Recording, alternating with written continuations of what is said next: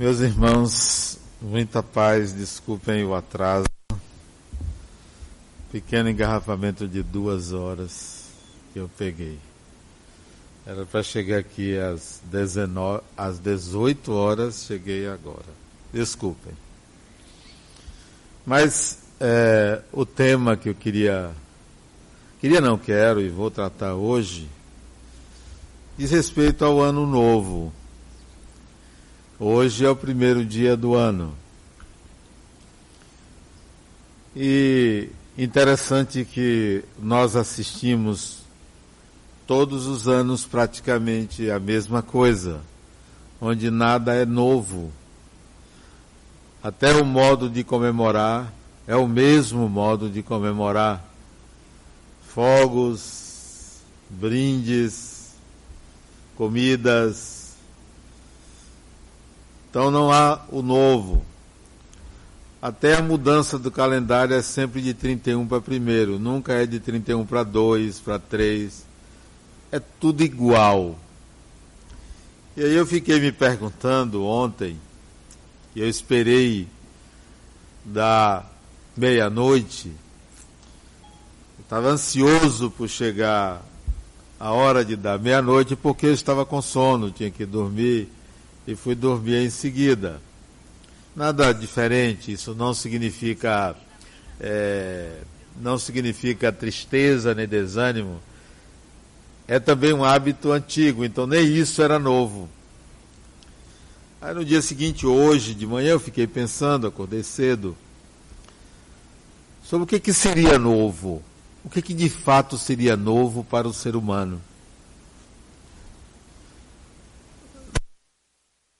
Duas possibilidades de entendimento. A primeira é que o novo é todo dia. Todos os dias acontece o dia novo, porque o ontem não é o novo. O hoje, o amanhã são sempre coisas novas. Então nós poderíamos encarar cada dia como novo, como uma oportunidade de viver, de fazer alguma coisa, de realizar. Então, o novo é o dia e nós nesse dia novo faríamos alguma coisa nova por escolha pessoal, não por uma mudança de calendário. Então, essa é uma vertente. A gente encarar que eu, você faz o novo. É sua opção. É sua consideração sobre a realidade. Não significa dizer que você, ao invés de vestir azul, vestiria verde, ou rosa, ou amarelo. O novo não seria uma estética, até poderia ser.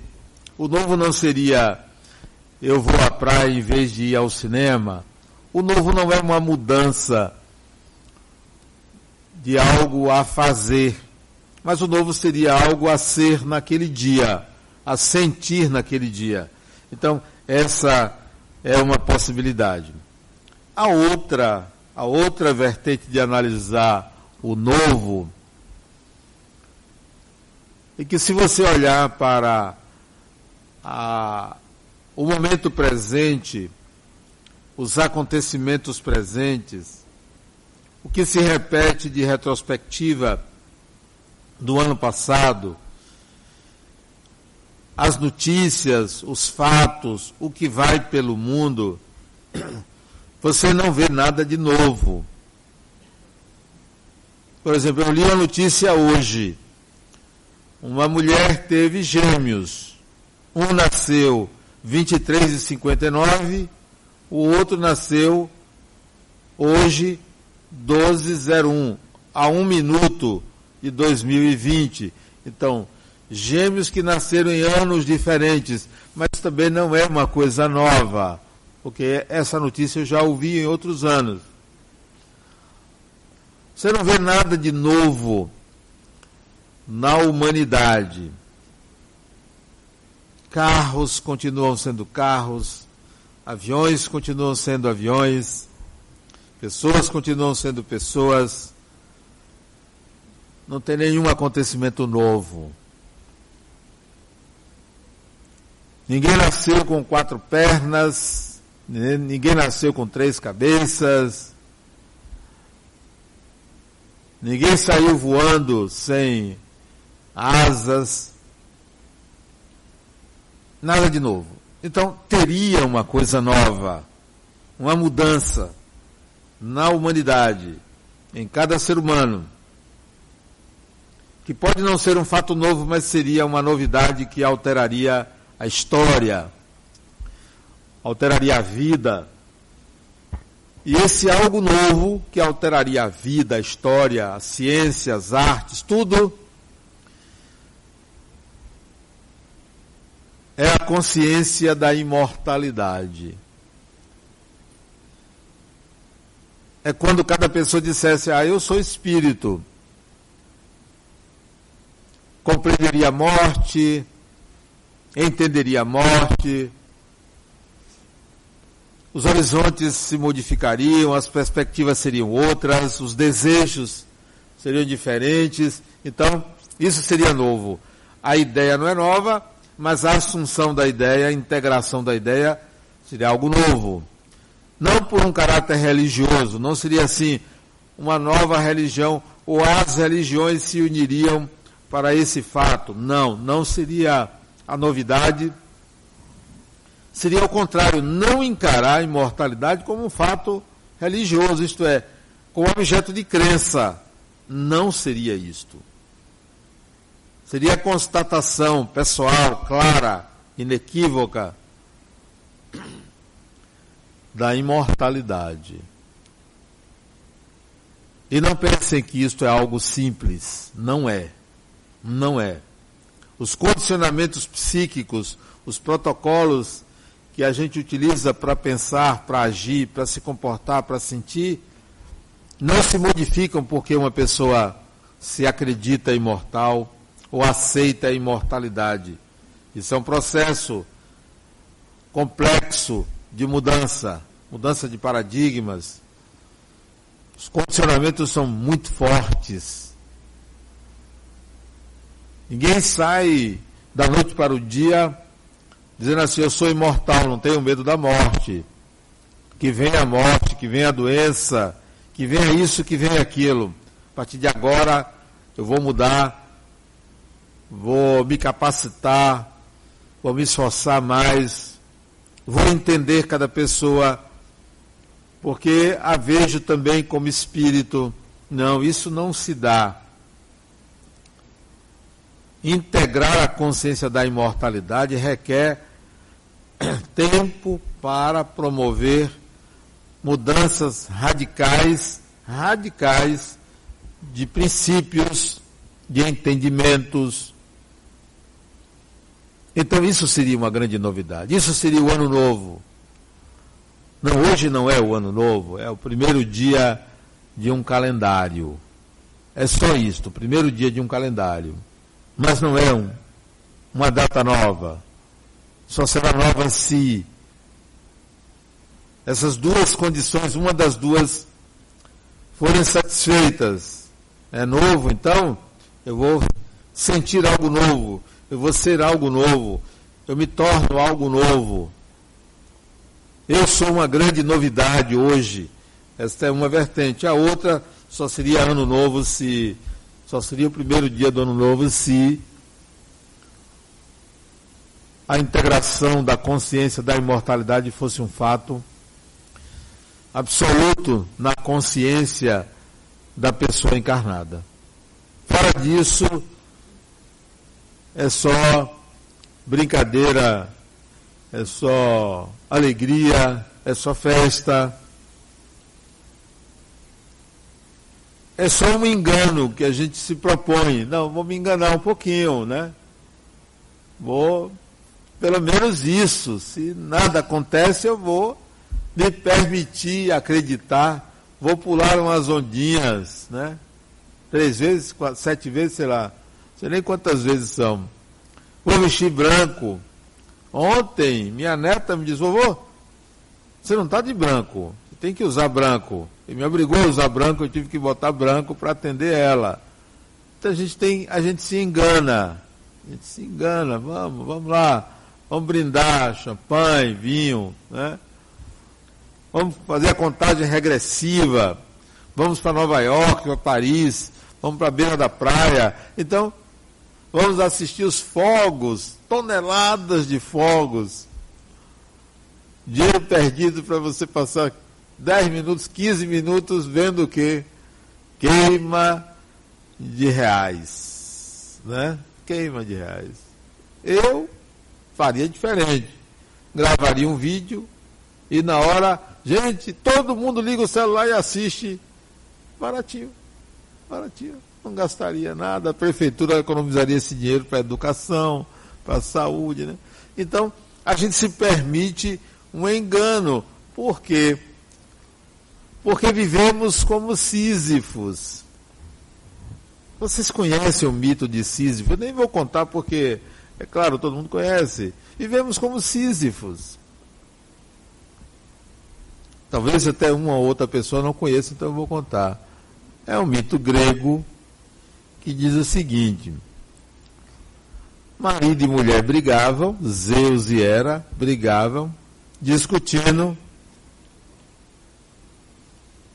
muita coisa, como sempre brigavam. Sísifo era aquele que podia mediar, mas ainda ele resolveu não aceitar a morte. Como todo ser humano, não aceitar a morte. Morre e vai para o mundo dos mortos, para o Hades. Só que, sabiamente, sorrateiramente, existia um rito de preparação que a mulher faria ao marido, ele, colocar uma certa veste. Ele não deixou que a mulher colocasse a veste e foi para o mundo dos mortos. Lá chegando, não podia ficar, porque ele não estava paramentado. Então ele tinha uma justificativa para voltar do mundo dos mortos. E prometeu que ele usaria a veste e retornaria, porque ele já tinha morrido, o lugar dele é lá. Só que ele volta e não usa a veste, engana o mundo dos mortos e fica fugindo da morte, como todo ser humano foge da morte. Sísifo. Mas ele é pego. Todo mundo morre. A gente se engana. Não, eu tenho um cunhado que ele disse que é há 120 anos. Está com a saúde tão debilitada que não aguenta, não vai aguentar nem mais cinco. A gente tenta enganar o que é inevitável. Somos sísifos. Pois ele tenta enganar uma outra vez se é condenado a rolar uma pedra montanha acima Chegando lá em cima, a pedra cai de novo, ele tem que empurrar essa pedra. O tempo todo. Empurra, cai, empurra, cai. É a rotina humana. Somos enganadores, embora haja uma dignidade em quem não aceita a opressão dos deuses, né? O julgamento divino. Há uma dignidade nisso. Mas nós somos obrigados a uma rotina. Queremos fugir dessa rotina. E só haverá fuga da rotina quando você faz o novo. Se você não fizer o novo, não há fuga, há um engano. Então, essas festividades, a gente tenta enganar a vida, que não é nem a morte, enganar a vida. Nada contra, pode brincar. Se bem que a brincadeira poderia ser todos os dias, não o tempo todo mas a gente escolhe um dia. Passa o ano todo trabalhando para aquele dia. É igual ao carnaval. É um engano. Até quando a gente vai achar que a brincadeira, o prazer, o hedonismo, ele é a solução para a nossa existência, para a nossa vida? Você pode ter um período sabático, você pode gerar endorfinas, você pode ter prazer, mas que isso seja não como compensação, não como um momento de ápice ou de fuga ou de vício, que isso faça parte do seu dia a dia, que o prazer exista nas coisas, na vida, no viver e não apenas no entorpecimento dos sentidos. Então você faz o novo. O, a lição sobre a casa de César, cabe também a gente analisar. Nós vivemos uma vida onde a relação com a matéria, a relação com as coisas, a relação com a realidade concreta é obrigatória. Ninguém vai viver sublimado como se fosse um espírito desencarnado flutuando na terra. Você tem que comer, você tem que se vestir, você tem que trabalhar, você tem que se divertir, tem que viver a vida material. A casa de César, o mundo material, ele é importante para a evolução do espírito. Não pensem que desapegar-se da vida material, esconder-se da vida material, evitar a sociedade material é a saída. Não devemos negar a vida material. Devemos aprender a viver na matéria, a viver como espírito na matéria, a viver como espírito na sociedade material, sem submetê-la a julgamentos como se não tivesse valor como se todos devêssemos ser espíritos desencarnados, ou como se o além fosse melhor do que o aquém. Há pessoas que pensam, ah não, a vida após a morte é melhor. Eu vou ser bonzinho para merecer um lugar melhor depois. Não funciona assim. Você pode ser uma pessoa boa porque é bom ser bom, mas não porque vai merecer um lugar melhor o lugar que você vai merecer é o lugar que você está. Sempre é o lugar que você está. Você está no melhor de você. Se você tem uma vida ruim, esse é o melhor de você. Faça de novo, faça melhor para sair da vida ruim. Então, a vida espiritual é continuação da vida material. Continuação. Não é oposto. Não é tem muita gente pobre que pensa que será rico no mundo espiritual. Vai continuar pobre. Tem muito rico que pensa que vai continuar rico na vida espiritual. Vai continuar pobre, porque a riqueza ou a pobreza não são parâmetros para avaliar a sua situação no mundo espiritual. Melhor seria que todos fossem ricos. Melhor seria. E não todos pobres. Ainda tem aqueles que acreditam que se numa vida você foi pobre, na próxima você será rico. Se você for rico, na próxima será pobre. Eu não me lembro o Brasil inverter, ter mais ricos do que pobre. Não, se você é pobre, estou falando vai pobre na próxima encarnação porque não sabe ganhar dinheiro. Se você sabe ganhar dinheiro nessa encarnação, você vai continuar sabendo ganhar dinheiro em outra encarnação. Seus, suas habilidades não se perdem, nem você ganha uma habilidade nova de uma encarnação para outra. Ou você desenvolve nessa, ou você não a terá. Portanto, ano novo não é mudança de calendário. Ano novo é fechamento de um ciclo de avaliação. Como é que foi 2019 para você? Como será 2020? Isso é simbólico. Não houve mudança 2019 para 2020. Não houve alteração. Tem gente que diz: esse ano vai ser melhor do que o ano anterior. Esse ano está sendo pior do que o anterior. É uma comparação simbólica, circunstancial, mas o ano de um ano para outro não acontece isso, porque a gente pode medir a qualquer dia, não apenas de 1 de janeiro a 31 de dezembro. O calendário não deveria exercer influência ao determinar que o ano será novo. É você quem determina. E a consideração de a consciência da sua imortalidade é que de fato fará o novo, vale para sempre. Para sempre. Quem integrou essa consciência, quem tem essa consciência real, de fato, determinante, todo dia é um dia novo. Todo dia. Sabe fazer o dia, sabe fazer a hora, sabe fazer o que está acontecendo na sua consciência, que é o mais importante. O que, é que está acontecendo na, com a minha consciência, que é o meu território de domínio, é a minha propriedade. Você não é proprietário da sua roupa, você não é proprietário do seu corpo, você não é proprietário de sua casa, nem de bens, nem de nada. Porque quando você desencarna, você não leva nada. A única coisa que você tem a propriedade é a sua consciência. O que, que você vai fazer dela? Faça da sua consciência algo que sempre tem o novo, sempre tem algo estimulador.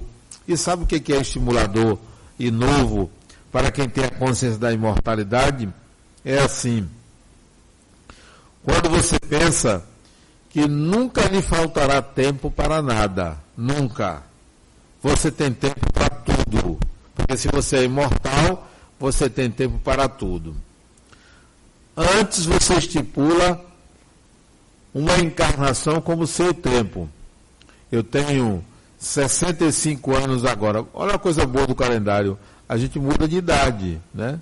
Se você se você pegar um ano e diminuir por outro ano, você mudou de idade, né? Então, eu tenho 65 anos. Tenho mais um, 5, 10, 15, 20, não sei quantos a viver. Pensar dessa forma é pensar pequeno. É pensar pequeno. Não. Você tem tudo pela frente. O tempo pertence ao espírito e não o espírito é escravo do tempo. O tempo é meu. Bom, então eu tenho tempo.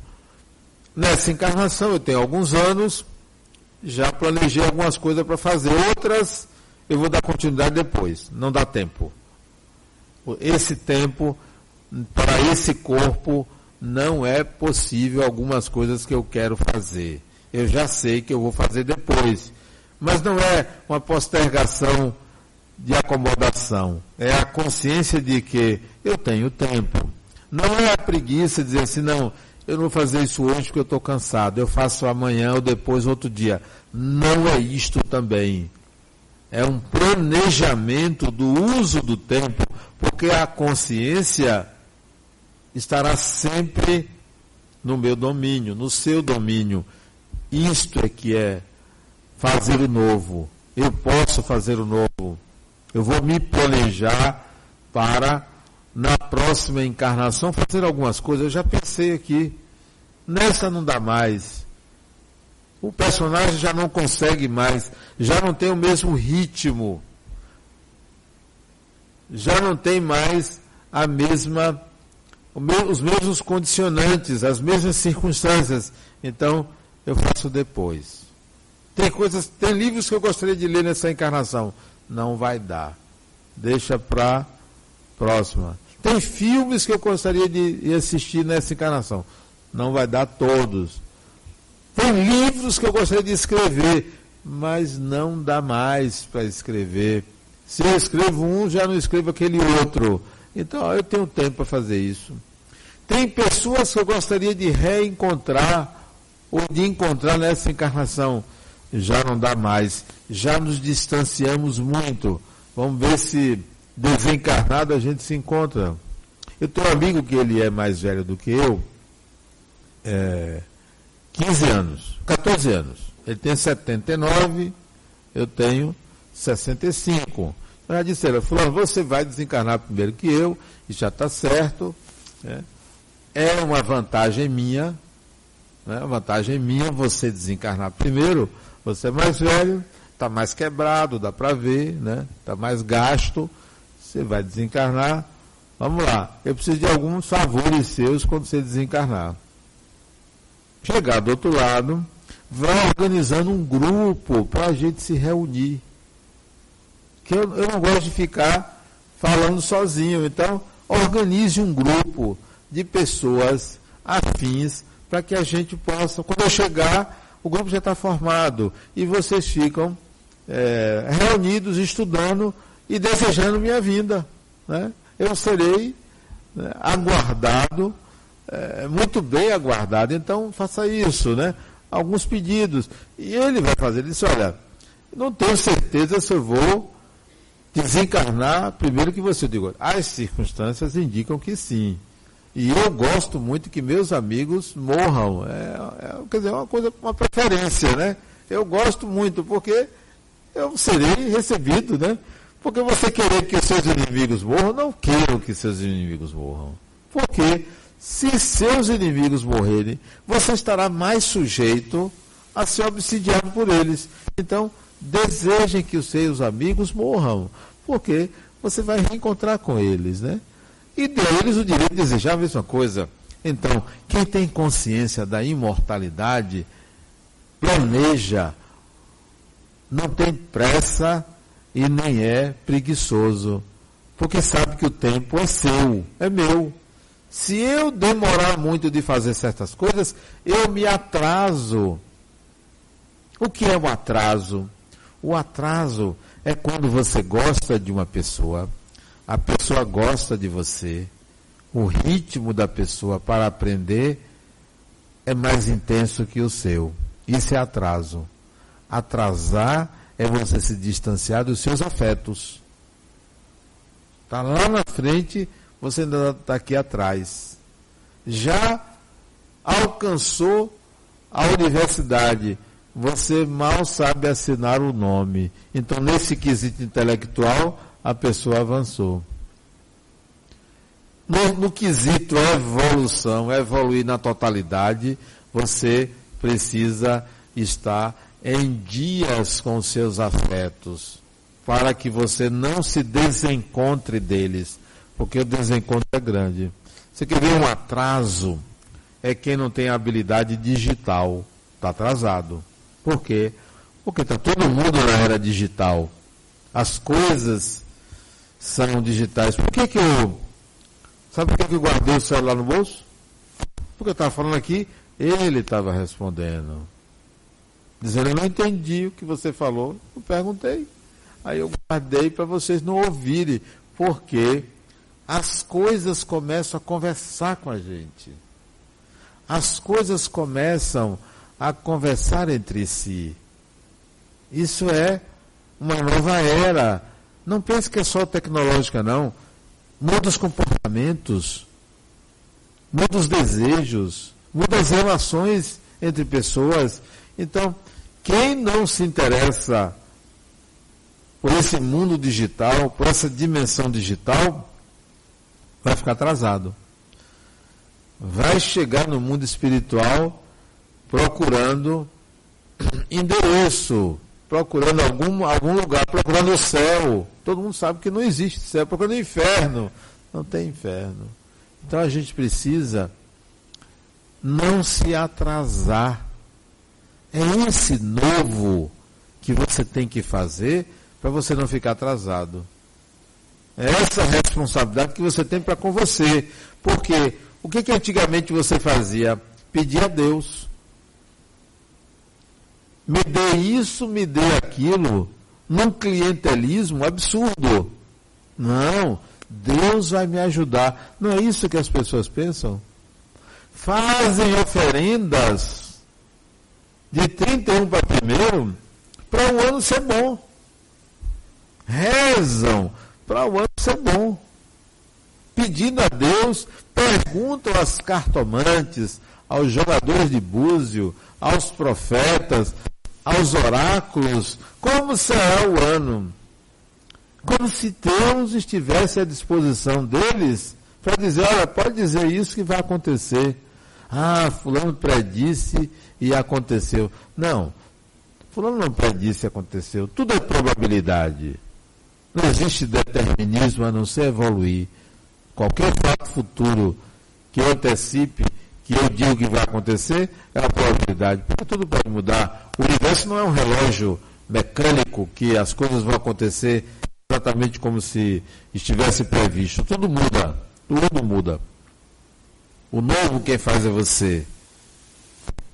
É você que decide como as coisas serão e não ao que está escrito, que vai acontecer deterministicamente. E é preciso a gente ter esse entendimento para não achar que Deus vai lhe dar bom tempo. Deus vai favorecer um ano novo.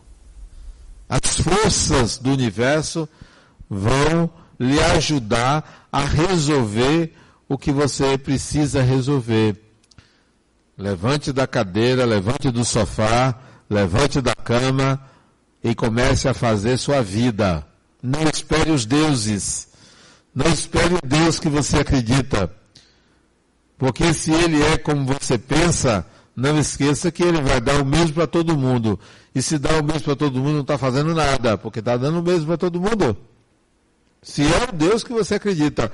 Ou então você acredita em um que é o seu, que faz um mundo mágico para você. Então não é Deus, é imaginação, é fantasia. Então, se é o Deus que você acredita, ele faz tudo para todos. E se faz tudo para todos, você não precisa pedir, não precisa esperar. Você tem que fazer algo além disso que você pede a esse Deus que você acredita. Então você faz o novo. Seja fora da consciência da imortalidade, seja dentro da consciência da imortalidade. E, no meu modo de entender, melhor seria que você trabalhasse para adquirir a consciência da imortalidade. Eu recebi um e-mail de uma pessoa, tem mais ou menos 30 dias, criticando o Centro Espírita Harmonia. Dizendo que aqui se, se falava muito de Espiritismo e pouco de Evangelho. E ele se dizendo espírita. Eu não respondi porque não é da minha responsabilidade responder, é um outro setor da fundação, do Centro Espírita Harmonia. Mas observem, como assim a gente tem que seguir mais o Evangelho do que o Espiritismo? Qual é, qual é de fato a, a função do Espiritismo? A função do Espiritismo é evangelizar pessoas? Não, essa não é a função do Espiritismo. A função do Evangelho é espiritizar as pessoas? Também não. Também não é. A função do Evangelho é evangelizar as pessoas. A função do Espiritismo é tornar as pessoas conscientes da sua imortalidade. Se fizer isso, está cumprindo o seu papel. Quem são essas pessoas? As cristãs? Não, todas as pessoas, sejam budistas, cristãs, do candomblé, da umbanda, muçulmanos, sejam ateus, atuas. Não é uma função religiosa, não é uma função para a adoção de uma crença, é uma função para a adoção da consciência. Então, o papel do Espiritismo é levar as pessoas à consciência da sua imortalidade. Esse, essa seria a grande novidade, se conseguíssemos isso. Se a ciência fizesse isso, se o direito fizesse isso, se a medicina fizesse isso, se a psicologia fizesse isso, se todas as ciências fizessem isso, aí seria diferente. Aí seria realmente novo mudaria radicalmente a sociedade. Então, se você é proprietário do, do tempo, se você é proprietário da sua consciência, faça o novo. E esse novo não é, ah, a partir de agora eu vou me tornar uma pessoa boa. Não é isto. A partir de agora eu vou me tornar uma pessoa educada, menos agressiva, bondosa, caridosa. Não é isso. Fazer isso é obrigação. É o mínimo. Não precisa do espiritismo para você se tornar uma pessoa boa. Não precisa. Basta uma boa educação doméstica. Qualquer religião propõe que a pessoa seja sociável, amistosa, solidária, caridosa. Não, o Espiritismo não é para isso. Embora não seja contra isso, é para levar o ser humano a uma atualização da sua própria mente, a uma atualização da sua consciência. Saia do chão e vá para o primeiro andar. Porque no primeiro andar você pode descer para o chão, pode subir para o primeiro andar. Se você acha que só existe o chão, você nunca vai saber o que é o primeiro andar. Nunca vai saber. Quem não tem a consciência da imortalidade do espírito, de si mesmo, que não se vê um espírito imortal, vai permanecer ali naquele plano, onde os horizontes são limitados, onde a visão é linear. Se você está no nível do chão, você não vai saber que do outro lado da rua, na esquina, depois da esquina, vem algo na sua direção. Mas se você vai para um patamar acima, você consegue ver que tem algo que vem na direção. Você vai enxergar de uma forma mais ampla. E a visão de quem se percebe espírito é uma visão mais ampla. É uma visão maior. É uma visão mais profunda. Onde você entende o outro ser humano. Se você adota uma religião, por exemplo, que não resiste a pequenos deslizes do ser humano, se você tem uma religião que não resiste à mínima imoralidade humana, não há percepção do outro como um espírito em evolução, que é pessoas perfeitas e nós não somos perfeitos. Então, ter um ano novo ou mudar para um ano novo, ou mudar o dia, não significa tornar-nos pessoas perfeitas. Significa dizer, se você de fato vive um ano novo, significa dizer, eu sou proprietário da minha consciência. Eu determino se eu estou bem, se eu não estou bem. A pessoa me pergunta, Denala, como é que eu faço para, quando eu chegar num ambiente negativo, eu não me contaminar. E como assim ambiente negativo? Tem ambiente negativo? Tem. O que, que você tem a ver com isso? Ah, mas são, são pessoas que ficam pensando mal, pessoas que têm inveja de mim. Não tem problema nenhum. Nada vai a você se você tiver sua consciência tranquila e em paz. Você não precisa ficar se preocupando em se proteger dos outros. Se você quer se proteger de alguém, do ponto de vista psíquico, espiritual, é porque você é frágil. Dê ao outro o melhor de você, o mal do outro não lhe atinge. E nem volta para o outro. Porque é aquilo que você pensar, eu desejo para você em dobro o que você deseja para mim. Não, eu não desejo o mal que você deseja para mim. Não lhe desejo de jeito nenhum. Se você me desejar o mal, o mal não vai voltar para você. Porque o que vai para você é o bem que eu lhe desejo. O mal que você deseja a mim é o mal que lhe pertence. Não volta em dobro para você. Só volta em dobro se eu for uma pessoa má. Então, não ande se protegendo das pessoas como se elas fossem más e você fosse o bom. Seja você mesmo. Seja proprietário da sua consciência, seja proprietário do seu tempo. Então o outro não vai entrar na sua semana, o outro não vai lhe prejudicar. Pensando assim, é que a gente faz o novo a cada dia. Está tudo errado, está tudo dando errado, continue, continue. Não se preocupe não. Quando nós juntamos, bateu o carro, recebeu a notícia ruim, teve dor de cabeça e chegou em casa, queimou um aparelho, se você juntar tudo isso, você vai dizer, poxa, que dia ruim. Eu diria o seguinte: este foi um dia que Deus resolveu falar mais com você. É um diálogo com Deus. Ele resolveu conversar com você. Você estava tão envolvido com outras coisas que você não ouvia, ele resolveu insistir. Fulano, vamos conversar?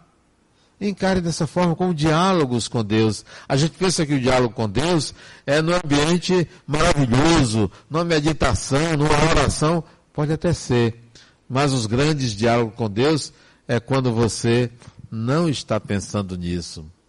É quando as coisas começam a parecer diferentes do habitual. É Deus conversando com você. Isto é novo. Faça o dia ser novo para você. Porque você vai ver que tudo em volta começa a se modificar e você acha que são as pessoas que estão mudando. Você mudou. Faça o novo e muita paz.